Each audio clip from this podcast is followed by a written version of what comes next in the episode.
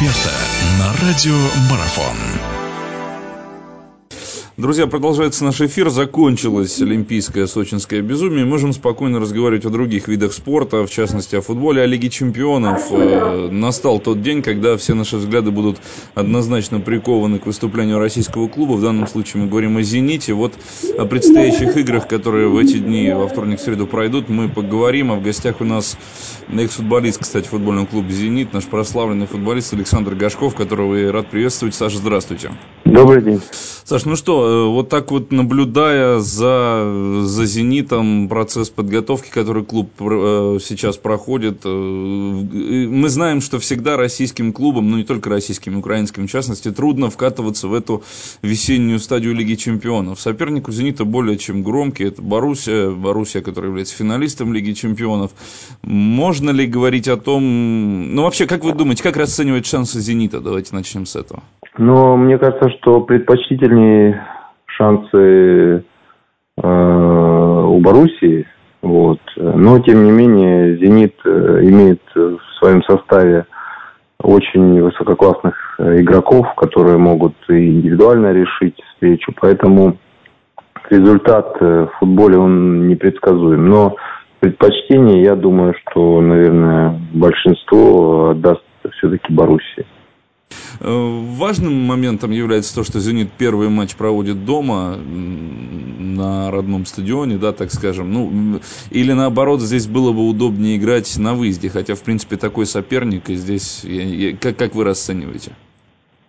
Ну, я думаю, что, наверное, на выезде начинать все-таки было бы, э, скажем, э, интереснее для «Зенита», вот. Э, хотя понятно, что играть два матча, но тем не менее, мне кажется, что первый матч э, было бы лучше сыграть на выезде.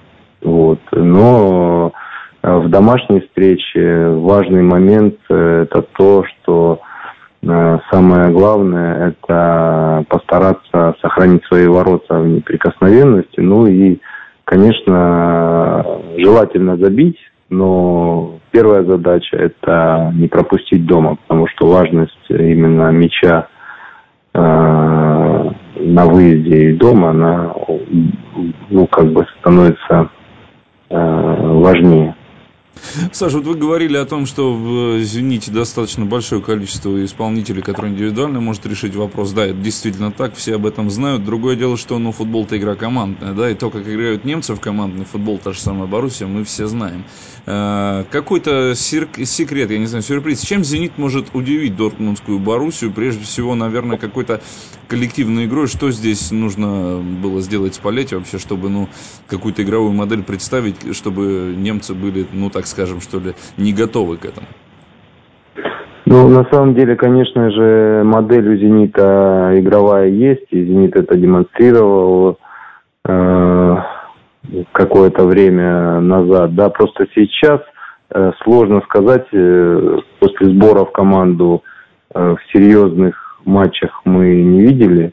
Вот, товарищеские матчи, подготовка, ну, это немного все другое, поэтому сложно, сложно предположить. Если брать там последний матч в Лиге Чемпионов «Зенита», то он, конечно, э, оставил впечатление очень такое плохое, да, от игры «Зенита» и в обороне.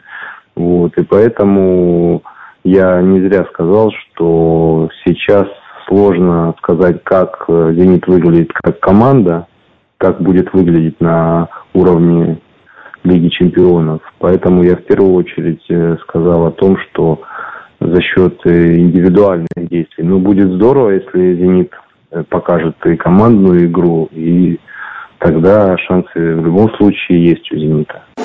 Продолжение беседы через мгновение. Оставайтесь на радиомарафон.